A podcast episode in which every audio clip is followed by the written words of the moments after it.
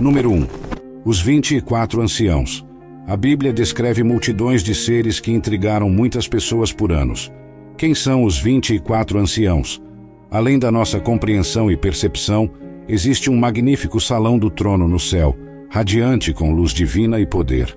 Este lugar é extraordinário. É onde o ser mais poderoso do universo vive.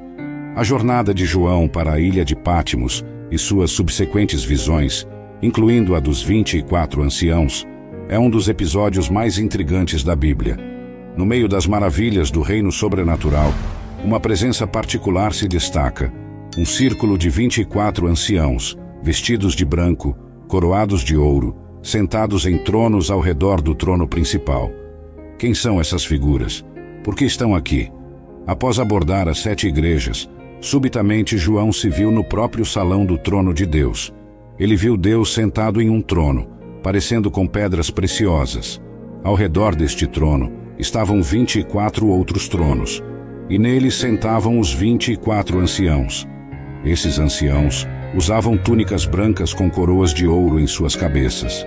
Os anciãos juntamente com as quatro criaturas viventes ao redor do trono, prostraram-se diante de Deus, lançando suas coroas diante dele e declarando: Tu és digno, ó Senhor, de receber glória, honra e poder, pois tu criaste todas as coisas, e por tua vontade elas existem e foram criadas. Apocalipse 4, versículo 1. Não há lugar no livro do Apocalipse onde as identidades dos 24 anciãos sejam detalhadas por outro lado, é altamente provável que eles sejam representantes da Igreja. Alguns acreditam que são seres angelicais. No entanto, isso é altamente improvável. Está claro que eles reinam ao lado de Cristo, pelo fato de estarem sentados em tronos. É proclamado repetidamente que a Igreja governa e reina com Cristo. A palavra grega traduzida como anciãos neste contexto nunca é usada para se referir a anjos é usada exclusivamente para se referir a homens que atingiram uma certa idade e são capazes de governar a igreja. Como os anjos não envelhecem, o termo ancião não pode ser atribuído a eles. Embora os anjos possam ser vistos vestindo branco, a cor branca é mais frequentemente associada aos crentes, porque representa a justiça de Cristo que nos é atribuída na salvação. Os anciãos usam coroas de ouro, o que indica que não são anjos Anjos nunca recebem coroas, e não há evidências de que eles as usem. Os querubins, criaturas viventes, servem como motivação para os 24 anciãos se engajarem no culto, pois os querubins adoram a Deus a toda hora do dia e da noite. Os anciãos são vistos como representantes do povo de Deus, particularmente no Antigo Testamento. Eles estão adornados com as coroas da vitória e se mudaram para o local que seu Redentor preparou para eles. Número 2. Os Orfim.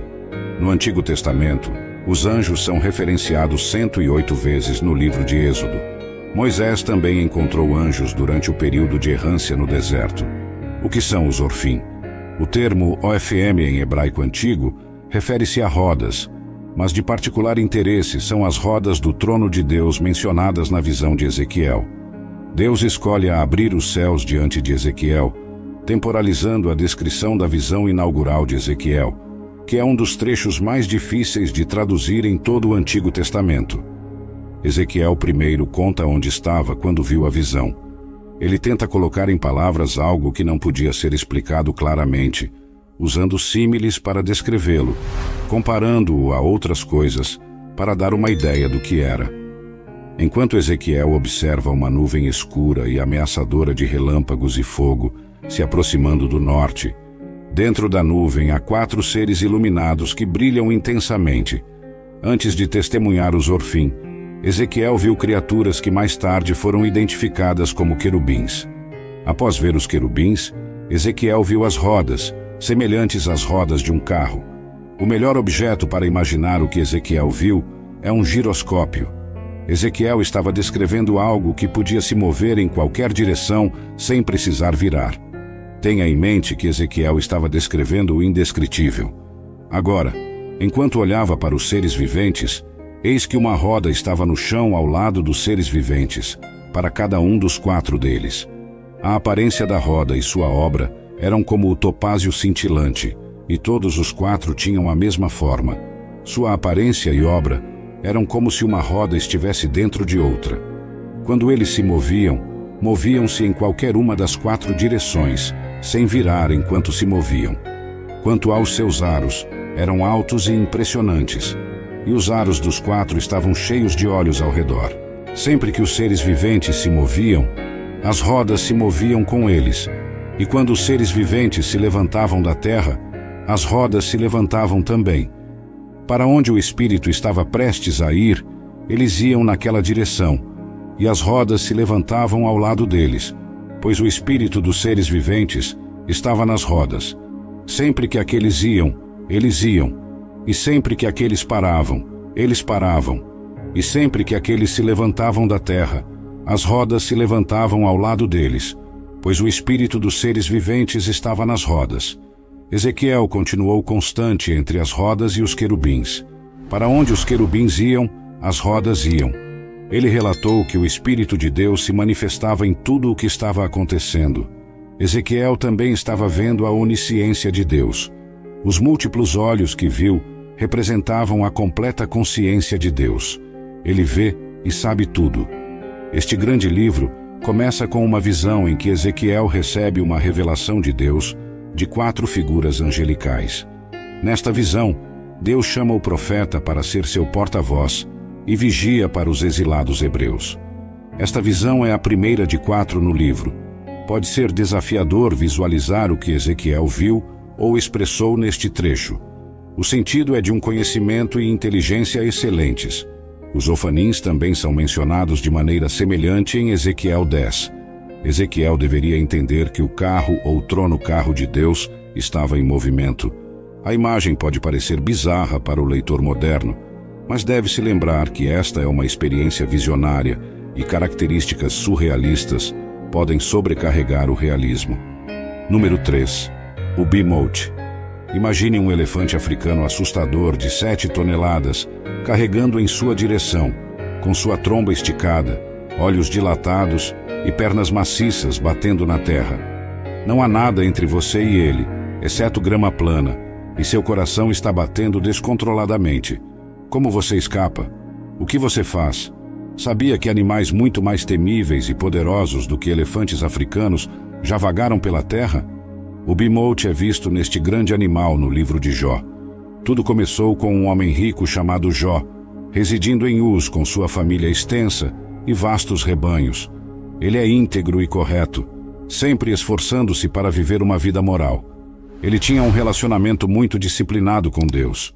Deus exalta as virtudes de Jó a Satanás, mas Satanás argumenta que Jó é apenas correto porque Deus o favoreceu com bênçãos. Satanás desafia Deus, dizendo que se for dado o aval para infligir sofrimento, Jó mudará e amaldiçoará a Deus.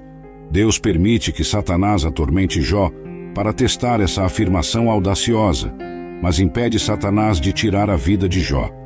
Jó recebe quatro relatórios em um dia, cada um informando que suas ovelhas, servos e dez filhos morreram devido a invasores ladrões ou desastres naturais.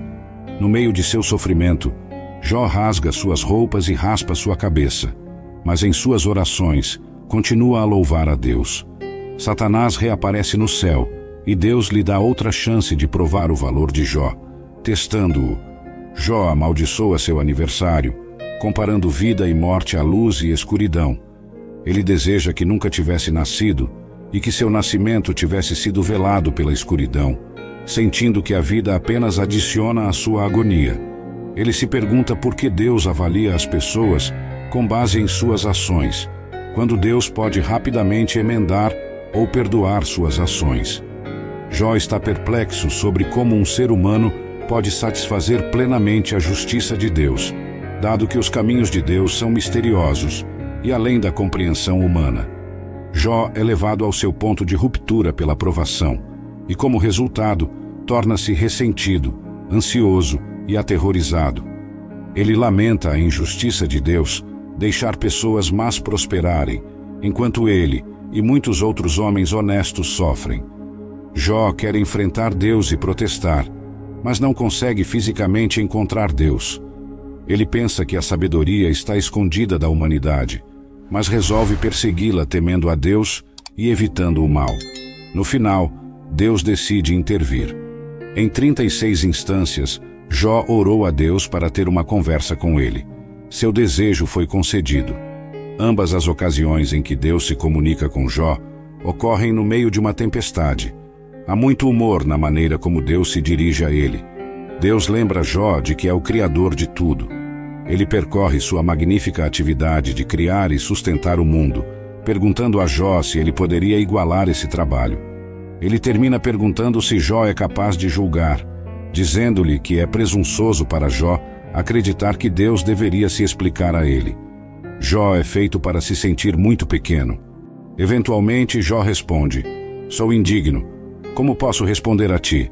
Coloco minha mão sobre minha boca. Falei uma vez, mas não tenho resposta. Duas vezes, mas não direi mais nada. Na segunda rodada, Deus não fala sobre si mesmo como Criador, mas sobre suas criaturas. O discurso está cheio de humor mais uma vez.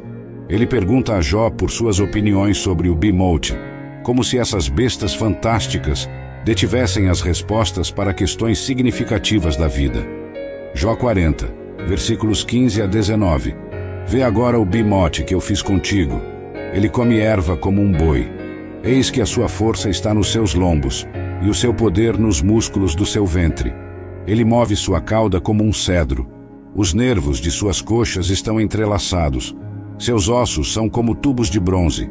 Seus membros como barras de ferro. Ele é o primeiro dos caminhos de Deus. Somente seu Criador pode aproximar sua espada dele. Anteriormente, o foco era mais no mistério da criação animal, mas agora o foco mudou para o medo e, ainda assim, a magnificência das criações de Deus. A identidade do Bimote.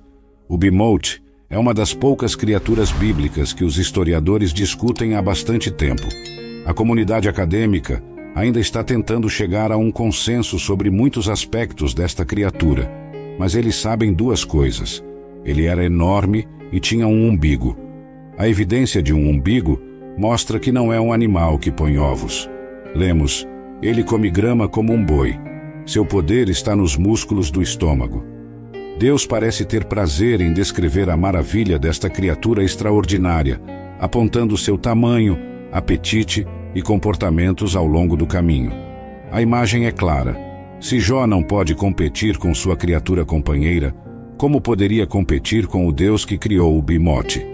A palavra hebraica bimote tem a mesma forma que o plural da palavra hebraica beema, que significa besta, é possível que tal besta tenha vagado pela terra com as pessoas? O Bimote era um hipopótamo? Muitas pessoas pensam que Deus tinha em mente o que chamamos de hipopótamo, um dos maiores, mais poderosos e perigosos animais terrestres do mundo. O hipopótamo era definitivamente conhecido nos tempos bíblicos, especialmente no Egito. Os romanos reduziram sua população devido ao dano que causavam às colheitas. Embora seja chamado de cavalo do rio, o hipopótamo está mais relacionado aos porcos do que aos cavalos. A mandíbula aberta do hipopótamo oferece uma imagem convincente. Ou era o bimote um elefante? De acordo com a maioria dos apologistas bíblicos, bimote em hebraico refere-se a uma besta de quatro patas, que eles acreditam ser um elefante. Aqueles que favorecem os hipopótamos Fazem isso porque Jó 40, versículo 23, fala sobre a enorme boca do Bemote bebendo o rio Jordão que jorra. Com base no versículo 19, parece que a criatura descrita na história de Jó era grande demais para as pessoas da época derrotarem. Essas descrições não podem ser atribuídas a nenhum animal atual. Ao longo da história registrada, os humanos caçaram e mataram elefantes e os domesticaram para vários propósitos, como trabalho e guerra. Quando o livro de Jó descreveu o Bimote como o principal dos caminhos de Deus, tão poderoso que apenas aquele que o fez pode fazer sua espada se aproximar dele, não era exagero. Número 4. O Leviatã. Comparado ao poder aterrorizante e incontrolável do Leviatã, o orgulho e a grandeza do homem não eram nada para se gabar. Quanto mais humilde é o homem na presença de Deus, e esse é o ponto, nem Jó, nem ninguém mais tem o direito de criticar o trabalho de Deus. O Leviatã é uma grande criatura aquática de algum tipo. A Bíblia descreve-o como uma fera assustadora, com ferocidade monstruosa e grande poder. A palavra hebraica para Leviatã tem o significado raiz de enrolado ou torcido. Isaías 27, versículo 1, fala do Leviatã. Naquele dia, o Senhor punirá com sua espada feroz, grande e poderosa, o Leviatã, a serpente veloz, o Leviatã, a serpente tortuosa. Ele matará o dragão que vive no mar. Seja lá o que for este monstro do mar, ou era, sua força e natureza selvagem eram bem conhecidas. As feras do mar glorificam a Deus. O Antigo Testamento contém várias menções ao Leviatã. De acordo com a maioria dessas passagens, o Leviatã é uma criatura real que as pessoas conheciam, embora mantivessem distância e só soubessem dela por reputação e não por vista. No Salmo 104, versículos 25 a 26, Deus é louvado como aquele que criou o habitat para o Leviatã. Para combater a imagem inflada de Jó sobre si mesmo, Deus desejava demonstrar a este homem quão pequeno ele era no grande esquema das coisas, usando Jó como exemplo. Jó 41 dá o detalhe mais sobre o Leviatã como uma criatura marinha real. Nesse capítulo, Deus descreve o Leviatã, enfatizando o tamanho, a força e a ferocidade do animal. Jó 41, versículos 1 a 5. Podes pescar o Leviatã com um anzol ou prender sua língua com uma corda. Podes colocar uma corda em seu nariz ou perfurar sua mandíbula com um anzol. Ele fará muitas súplicas a ti ele falará contigo palavras gentis? Fará ele um pacto contigo? O tomarás por servo para sempre? Brincarás com ele como um pássaro e o amarrarás para tuas jovens filhas? Esta criatura foi mencionada pela primeira vez em Jó 3, versículo 8. Que aqueles que amaldiçoam o dia, amaldiçoem-no, aqueles que estão prontos para despertar o Leviatã. Nesse contexto, Jó refere-se a como marinheiros e pescadores amaldiçoariam a criatura ameaçadora conhecida como Leviatã. Da mesma forma, com intensa emoção, Jó amaldiçoou o dia em que nasceu. Geralmente, o Leviatã é considerado um monstro marinho mítico ou dragão que aterroriza marinheiros e pescadores. No entanto, no contexto de Jó 41, Deus não parece considerar o Leviatã mítico. Há opiniões divergentes sobre a descrição do Leviatã. Alguns sugerem que poderia ser um dinossauro antigo, semelhante a um dragão, que pode ter sobrevivido até a época de Jó ou permanecido na memória da humanidade, servindo como um exemplo para Deus se referir. Por outro lado, alguns acreditam que o Leviatã é simplesmente um crocodilo poderoso. Neste contexto, o propósito de Deus ao fornecer a Jó este relato do Leviatã é demonstrar a Jó quão impotente ele é diante desta criatura não há nada que Jó possa fazer para deter esta poderosa criatura. Jó não tem chance. Número 5. Os querubins. Os querubins são um grupo de seres celestiais criados por Deus. Eles são os primeiros da hierarquia angélica a aparecer na Bíblia, imediatamente após a queda de Adão e Eva. Gênesis 3 registra os eventos no Jardim do Éden. Tendo violado o mandamento de Deus de não comer da árvore do conhecimento do bem e do mal, era provável que Adão e Eva estendessem suas mãos e tomassem também da árvore da vida e vivessem para sempre. Como resultado, foram expulsos do seu paraíso terrestre. Mas o que impediria Adão de voltar ao jardim e desobedecer a Deus novamente? A resposta é dada neste versículo. Gênesis 3, versículo 24. Então expulsou o homem e colocou ao leste do jardim do Éden os querubins e a espada flamejante que se revolvia por todos os lados para guardar o caminho da árvore da vida. A partir dessas duas fontes na Bíblia, parece que a principal responsabilidade dos querubins pode ser declarar a pecaminosidade do homem e proteger a presença de Deus dos homens pecadores. Por mais que Adão anelasse voltar ao jardim do Éden, os querubins o lembravam de que ele havia quebrado a lei de Deus o sumo sacerdote de Israel era permitido entrar no Santo dos Santos uma vez por ano para contemplar o propiciatório. Tenho certeza de que ele deve ter sentido em cada ocasião Eu não pertenço aqui na santa presença de Deus, pois sou um pecador. Os querubins são seres reais e poderosos. No entanto, os querubins na Bíblia frequentemente representavam coisas celestiais. Eles foram integrados ao design da Arca da Aliança e do Tabernáculo, por ordem de Deus. Os querubins mostrados em Ezequiel 10 têm não apenas asas e mãos, mas também estão cheios de olhos, cercados por rodas dentro de rodas. No entanto, Ezequiel também pinta um tom sombrio no capítulo 10, e os querubins fornecem uma dica. Os querubins faziam mais do que proteger o lugar mais santo de Deus daqueles que não tinham o direito de estar lá.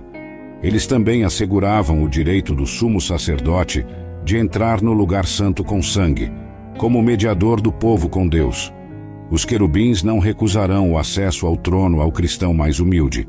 Eles nos asseguram que podemos vir ousadamente por causa da obra de Cristo na cruz.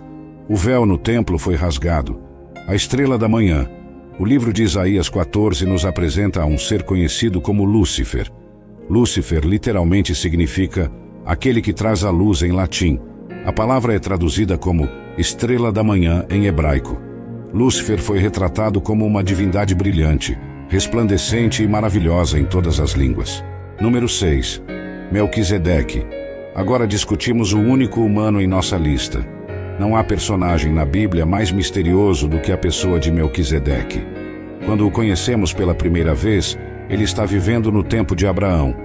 Mesmo o nome Melquisedeque carrega um ar de mistério ele faz uma entrada silenciosa no cânone das Escrituras. Quem é ele? Por que há tanta discussão sobre ele? Ele é mencionado tanto no Antigo quanto no Novo Testamento. Por quê? Nossa história épica começa com um homem chamado Abraão, o verdadeiro significado do seu nome. Muitos de nós não estamos familiarizados com o funcionamento dos nomes em hebraico e na Bíblia. Nomes na Bíblia não são apenas descritivos, eles também carregam autoridade. Por exemplo, o nome que Deus deu a Adão significava da terra, descrevendo do que Adão foi feito. Um nome pode às vezes se relacionar com o papel do nomeado na narrativa bíblica, como no caso de Nabal, um homem tolo cujo nome significa tolo. Nomes na Bíblia podem representar esperanças humanas e revelações divinas, ou são usados para ilustrar profecias. Então, qual é o significado do nome Melquisedeque? O nome Melquisedeque tem um significado significativo. Em Hebreus 7, versículo 2, significa Rei da Justiça, ou o Rei é Justo. Este nome implica que a pessoa com este nome é justa e justa em suas ações. É um nome apropriado para um governante ou líder que defende a justiça e a retidão em seu reino. Melquisedeque é usado para explicar os mistérios de Jesus. Assim como Melquisedeque é o Rei da Paz, Jesus também é o Rei da Paz. Na profecia de Isaías sobre o Messias que viria, ele diz: A segunda informação sobre Melquisedeque, que pode ser descoberta em Gênesis 14, é que ele apresentou a Abraão pão e vinho. Sacerdote do Deus Altíssimo, Gênesis 14, versículo 8, nos diz que ele era sacerdote do Deus Altíssimo. De acordo com as Escrituras Sagradas, há apenas um Deus que é o Altíssimo este título pertence ao Deus a quem Abraão adorava. Ele sozinho governava sobre todos os deuses e era aquele diante de quem todos os deuses deveriam se ajoelhar. O sacerdócio que Melquisedeque possuía veio antes do sacerdócio que Arão e os levitas possuíam. Melquisedeque abençoa Abraão pelo Deus Altíssimo. Melquisedeque reconheceu em Gênesis 14, versículo 20, que o Deus Altíssimo havia dado a Abraão a capacidade de derrotar os inimigos de Abraão. A ordem e o mistério de Melquisedeque são usados para explicar Jesus, o homem que não teve início e não teve fim. A visão interessante sobre Melquisedeque é que ele nunca é dado um início ou um fim. Este sacerdócio de Melquisedeque era um sacerdócio que continuaria até o fim dos tempos. Melquisedeque no Novo Testamento. A referência a Melquisedeque no Novo Testamento está em Hebreus. Este capítulo traça comparações entre o sacerdócio do Antigo Testamento e o sacerdócio que o Senhor Jesus agora possui. Hebreus 6, versículo 20. Onde Jesus entrou como precursor por nós, tendo se tornado sumo sacerdote para sempre, segundo a ordem de Melquisedeque. O dízimo a Melquisedeque. Hebreus 7 nos fornece mais informações sobre Melquisedeque do que qualquer outra passagem na Bíblia. O escritor foca em um incidente específico durante o encontro de Abraão e Melquisedeque. Hebreus 7, versículos 1 a 4. Pois este Melquisedeque, rei de Salém, sacerdote do Deus Altíssimo, que encontrou Abraão quando ele retornava da matança dos reis, e o abençoou, a quem Abraão deu o dízimo de tudo. Em primeiro lugar, pelo significado de seu nome, é Rei da Justiça, e depois também Rei de Salém, isto é, Rei da Paz. Sem pai, sem mãe, sem genealogia, não tendo princípio de dias nem fim de vida, mas feito semelhante ao Filho de Deus, permanece sacerdote perpetuamente. Agora pause e considere quão grande era este homem a quem Abraão, o patriarca, deu o dízimo dos despojos. Abraão é considerado o pai dos israelitas.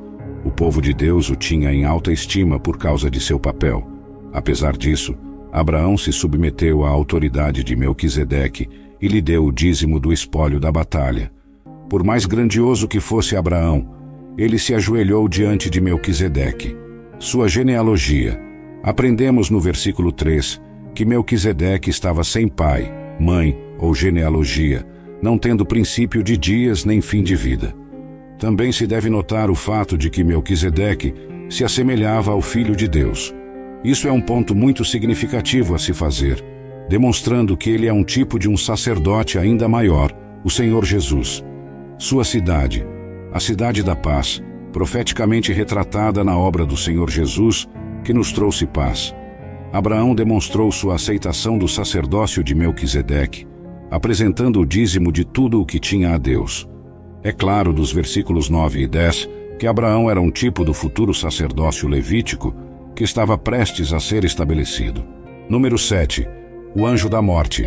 O anjo da morte, talvez tenhamos ouvido falar do anjo da morte, mas e sobre um anjo da morte? Há uma distinção entre os dois? Vemos este capítulo aparecer em Êxodo. Para aqueles conhecedores do anjo da morte, porque os egípcios se recusaram a libertar os israelitas escravizados, Deus enviou várias pragas sobre eles, a pior das quais foi a última praga. A última praga envolve o anjo da morte. Êxodo 11, versículos 1 a 2. Então o Senhor disse a Moisés: Ainda trarei mais uma praga sobre Faraó e sobre o Egito. Depois disso, ele vos deixará ir. Quando ele vos deixar ir, ele certamente vos expulsará daqui completamente. Fala para que todo o povo de Israel ouça e diga a todo homem que peça ao seu vizinho e a toda mulher que peça à sua vizinha objetos de prata e objetos de ouro. Moisés retornou às câmaras reais para uma última entrevista com o rei. Êxodo 11, versículos 4 a 5.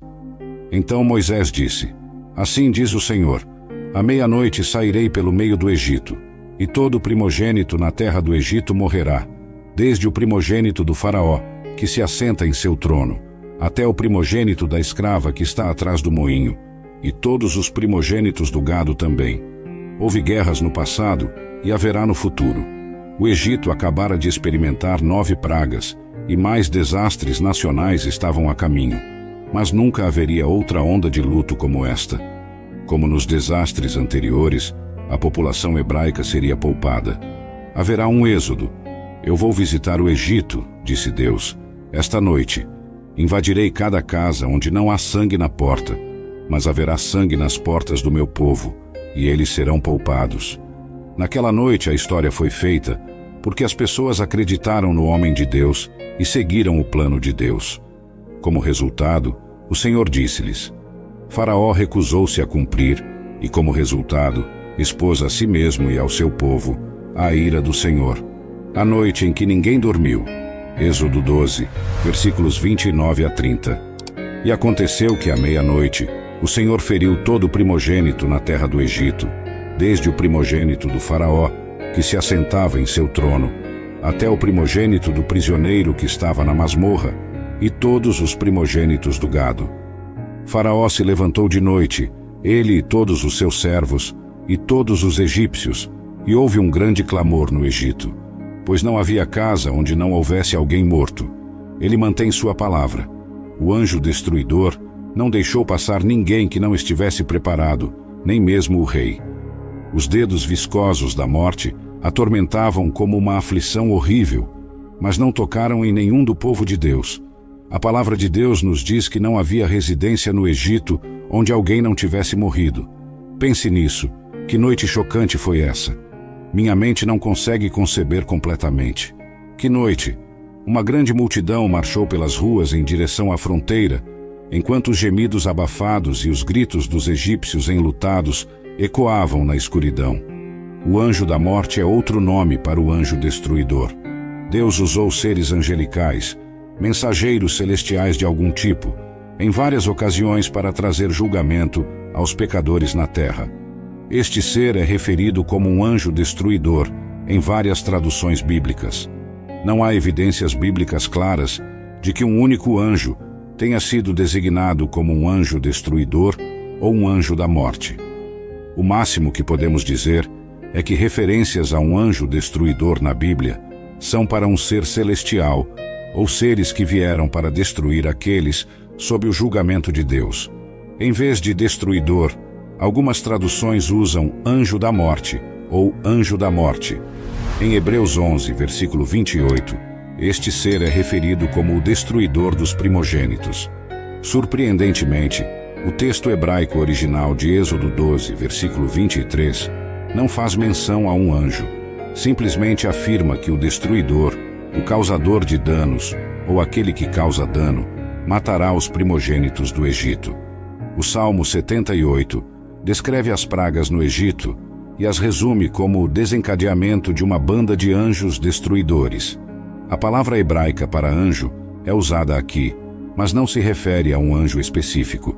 Deus também enviou um anjo destruidor, um mensageiro celestial, que trouxe destruição para julgar os israelitas, como resultado do pecado de Davi em numerar o povo. Daquela manhã até o fim do tempo determinado, o Senhor enviou uma praga sobre Israel, e setenta mil pessoas morreram de Dan a Berseba. Quando o anjo estendeu a mão para destruir Jerusalém, o Senhor se arrependeu do desastre e disse ao anjo que estava afligindo o povo: Basta, retire a sua mão.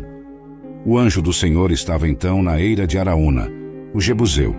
Quando Davi viu o anjo ferindo o povo, disse ao Senhor: Eu pequei. Número 8. Os serafins. O que são serafins? Os serafins são seres divinos criados por Deus para servir e adorar. Estas criaturas angélicas de seis asas estão constantemente presentes no trono de Deus. O profeta Isaías nos conta que os serafins são anjos de seis asas e ardentes que cercam Deus, enquanto ele se senta em seu trono exaltado e adoram a Deus continuamente. Isaías 6. Os serafins também ministram ao Senhor e servem como seus agentes de purificação, conforme demonstrado pela limpeza dos pecados de Isaías, antes de ele começar seu ministério profético. O termo serafins aparece na Bíblia apenas em Isaías capítulo 6. Isaías 6 é o único trecho na Bíblia que usa o termo serafins, que significa os ardentes. Isaías descreve sua intensa visão da corte celestial de Deus naquele capítulo bíblico. O profeta viu especificamente Deus sentado em um trono exaltado, cercado por anjos voadores conhecidos como serafins. A implicação é que esses anjos assistentes estão encantados com Deus. Os serafins parecem ser humanos, pois Isaías os descreve como tendo rostos, pés, mãos e vozes. Isaías 6, versículos 1 a 2. No ano da morte do rei Uzias, vi o Senhor assentado em um trono alto e exaltado, e a barra de seu manto enchia o templo. Acima dele estavam os serafins, cada um tinha seis asas, com duas cobria o rosto, com duas cobria os pés e com duas voava. Esses anjos podem parecer chamas ardentes. O termo serafim deriva do verbo hebraico saraf, que significa literalmente queimar com fogo, ou mais especificamente, destruir com fogo. O nome também pode aludir à função dos serafins como agentes de purificação. Deus criou os serafins como criaturas sem pecado, mas eles não devem ser confundidos com Deus.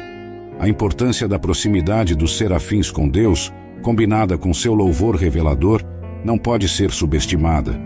Quando os serafins dizem Toda a terra está cheia da sua glória. Eles estão dando um relato em primeira mão do que vem do ápice do céu. Podemos ver, pela perspectiva sobrenatural dos serafins, que a glória de Deus é infinita, indescritivelmente valiosa e tão poderosa, que não pode ser contida em um único reino. Sua glória irrompe pelo céu, desdobra-se pelo reino espiritual e transborda por toda a terra. Esta glória revelada nos permite vislumbrar um Deus sagrado. Ser santo significa ser distinto e reverenciado. Esta invocação tríplice da palavra santo, para descrever a natureza sagrada de Deus, aparece apenas duas vezes na Bíblia, ambas vezes por anjos, a alguém transportado em visão ao trono de Deus. E se os puros e santos serafins mostram tal reverência na presença do Senhor, quanto mais deveríamos nós, criaturas pecadoras, nos aproximar dele. A reverência dos anjos por Deus deve nos lembrar de nossa própria arrogância quando nos precipitamos sem pensar em Sua presença, como frequentemente fazemos, porque não entendemos Sua santidade. Em Apocalipse 4, a visão de João do trono de Deus foi semelhante à de Isaías, em reverência e temor ao Santo. Criaturas vivas reunidas em volta do trono clamavam: Santo, Santo, Santo é o Senhor Deus Todo-Poderoso. Os serafins também ministravam a Deus e serviam como seus agentes de purificação. Quando Isaías percebeu os serafins celestiais cobrindo-se diante de Deus para admitir sua indignidade diante do Senhor, ele se tornou consciente de seu próprio pecado mortal e temeu por sua vida. Nesse ponto, um dos serafins pegou uma brasa com tenazes do altar levou-a a Isaías e a colocou em seus lábios. O serafim assegurou a Isaías que sua culpa foi tirada e seu pecado expiado como resultado desse ato. Número 9. Demônios. Os demônios são seres pessoais. Está claro que os demônios têm atributos de personalidade. Tanto Cristo quanto os próprios demônios usam os pronomes pessoais eu, me e teu ao se referirem uns aos outros. O espírito demoníaco dentro do homem possuído, e não o homem em si, foi responsável pela possessão demoníaca. Possessão demoníaca ocorre quando um espírito demoníaco reside em um corpo humano e exibe sua própria personalidade através da personalidade do corpo hospedeiro. Práticas supostamente inofensivas de ocultismo, espiritismo e outras abrem a porta para enganos para os crentes e perigo demoníaco real para os incrédulos. As pessoas frequentemente se envolvem no ocultismo ou em coisas demoníacas porque algo lá parece funcionar. Infelizmente, não é algo em ação, mas alguém em ação, um espírito demoníaco. Podemos dizer que os demônios querem ocupar corpos pela mesma razão que um vândalo quer uma lata de spray. Um corpo é uma arma que eles podem usar para atacar Deus. Os demônios também atacam os homens porque desprezam a imagem de Deus no homem. Então tentam desfigurar essa imagem, tornando o homem hediondo. Os demônios têm o mesmo propósito em cristãos, que é arruinar a imagem de Deus, mas suas táticas são limitadas em relação aos cristãos. Espíritos demoníacos foram desarmados pela obra de Jesus na cruz, embora possam enganar os cristãos, prendendo-os com incredulidade. Os demônios também têm nomes pessoais. Jesus perguntou ao demônio: Qual é o teu nome? Lucas 8, versículo 30. Jesus provavelmente perguntou o nome do demônio para entender o escopo completo do problema, sabendo que o homem estava cheio de muitos demônios, não apenas um. Devemos notar que legião não é um nome. Era evasivo, ameaçador e intimidador. Número 3. Fala e comunicação. Fala demonstra personalidade. Demônios conversaram com Cristo, e Cristo falou com os demônios. Eles imploraram a ele para não enviá-los para o abismo. Os demônios que habitavam este homem não queriam ser aprisionados no abismo, que é o poço sem fundo descrito em Apocalipse 9, versículo 1. Parecia ser um lugar de confinamento para certos espíritos demoníacos. Demônios exerciam vontade e apelavam a Cristo para não lançá-los no abismo, mas para permitir que entrassem nos porcos. A autoridade de Cristo sobre eles é essencialmente uma demanda de sua vontade sobre a deles, uma ordem que eles tinham que obedecer. Demônios têm inteligência. Demônios estavam cientes da identidade do Senhor Jesus. Um deles reconheceu Paulo e o ministério que ele estava liderando. A um escravo, o Espírito também permitiu que ela determinasse informações confidenciais por meio da adivinhação ou divinação. Atos 16, versículos 16 a 17.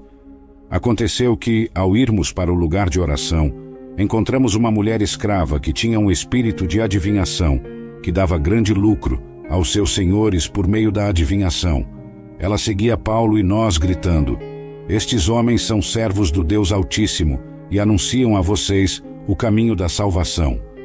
Demônios são seres espirituais. Demônios são espíritos desencarnados.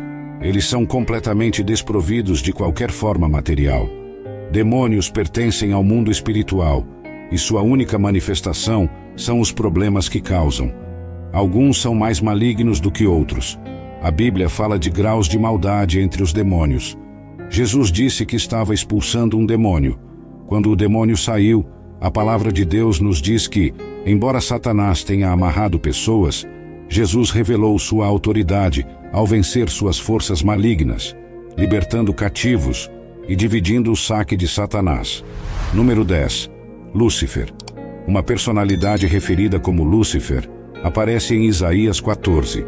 A raiz latina de Lúcifer significa aquele que traz a luz, enquanto a tradução hebraica é estrela da manhã. Lúcifer foi retratado como um ser radiante, brilhante e majestoso em qualquer idioma. Ele era um anjo de alta patente. Lúcifer era um dos principais anjos de Deus junto com Miguel e Gabriel, nas hostes celestiais de Deus. No entanto, em algum momento, Lúcifer cometeu um grave erro. Ele desafiou Deus. Lucas 10, versículo 18. Disse-lhes: Eu vi Satanás cair do céu como relâmpago. Como um mestre da calúnia ou difamação, ele continua a buscar minar várias formas de autoridade que Deus estabeleceu, tanto na igreja quanto no mundo. Quando Lúcifer foi expulso do céu, ele não parou sua rebelião, mas continuou, estabelecendo um reino próprio em oposição ao reino de Deus. O coração de Lúcifer foi exaltado no orgulho por causa de sua beleza, e essa foi a razão pela qual ele foi expulso do monte de Deus. Qual foi a motivação inicial de Lúcifer? Qual foi o pecado original? Orgulho. O pecado original foi cometido no céu, não na terra. Não foi intoxicação alcoólica, não foi adultério, nem mesmo mentira. Foi uma questão de orgulho. Ainda é o pecado mais letal de todos. Muitos frequentadores de igrejas jamais sonhariam em cometer adultério ou embriagar-se, mas são facilmente seduzidos pelo orgulho sem reconhecer o quão prejudicial é. Lúcifer era tão belo que se orgulhou de si mesmo. Seu orgulho finalizou a transformação de Lúcifer para Satanás. Deus deu a Lúcifer seu poder, autoridade, beleza e sabedoria, mas a atitude errada de Lúcifer transformou esses dons em instrumentos para sua própria destruição. Fico chocado ao perceber que homens e mulheres chamados e equipados por Deus, ainda hoje, cometem o mesmo erro trágico que Lúcifer cometeu. Isaías 14, versículos 12 a 15, analisa o motivo por trás da rebelião de Lúcifer. O desejo de Lúcifer era estar no mesmo patamar que Deus ele imaginava ser tão inteligente, bonito e majestoso que supostamente pensava: eu poderia ser Deus. De acordo com as Escrituras, Lúcifer minou a lealdade de um terço dos anjos de Deus e os atraiu para sua rebelião e queda. Os estudiosos bíblicos geralmente concordam que Lúcifer estava encarregado de orquestrar o culto no céu. Ele era um mestre musical que continua a usar a música para encantar as pessoas até hoje. Lúcifer estava encarregado do santuário de Deus no céu, responsável pelos serviços religiosos. Ele era o querubim que guardava o local onde a presença de Deus se manifestava. Ele era responsável pela música, era um artista, tinha muito sucesso. Então ele se rebelou e caiu. Orgulho. As linhas de batalha estão traçadas. Ele foi expulso da presença de Deus após se orgulhar de sua sabedoria e beleza e depois de tramar sua rebelião contra Deus. Seus anjos traiçoeiros também foram expulsos com ele. Lúcifer era talvez a criatura mais sábia e bela de todas as criaturas de Deus. mas as Escrituras dizem que seu coração se exaltou. A queda de Lúcifer, Satanás, começou de dentro antes de levar à sua queda. O contra-ataque de Satanás. Satanás, o anjo caído, inimigo de Deus e do homem, retaliou. Ele tinha inimizade particular contra o homem por dois motivos. Primeiro, ele poderia atacar a imagem de Deus no homem. Veja, o homem representava visivelmente Deus para o resto da criação. Satanás não podia tocar em Deus, mas podia fazer guerra contra a própria imagem de Deus no homem. Seu deleite era profanar essa imagem, destruí-la, humilhá-la, e para esse fim, ele trabalhou incansavelmente.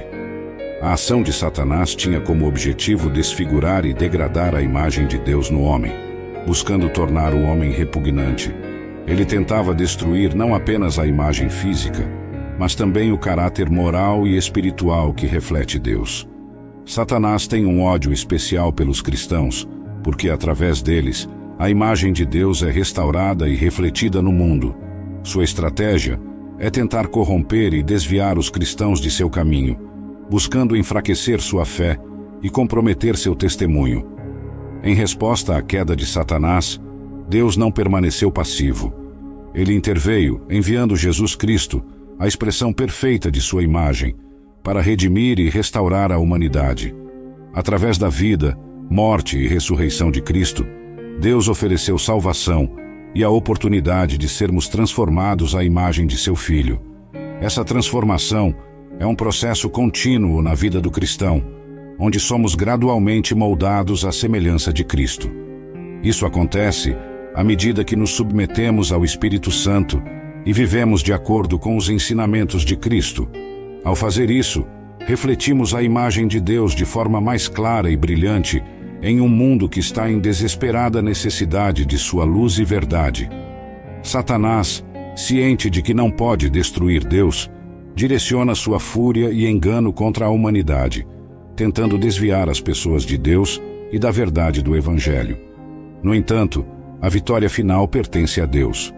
Através do sacrifício de Cristo na cruz, Satanás foi derrotado, e aqueles que colocam sua fé em Cristo têm a promessa da vida eterna e da restauração completa à imagem de Deus. Este constante conflito espiritual entre o bem e o mal, entre Deus e Satanás, é um tema central na narrativa bíblica. Ele nos lembra da importância de permanecer fiel a Deus e resistir às tentações e enganos de Satanás, sabendo que em Cristo temos a vitória e a promessa de um futuro glorioso com Deus. Deus abençoe a todos por assistirem ao vídeo. Se você gostou e quer ver mais, por favor, se inscreva no canal, comente suas ideias e impressões e não esqueça de dar aquele like maravilhoso.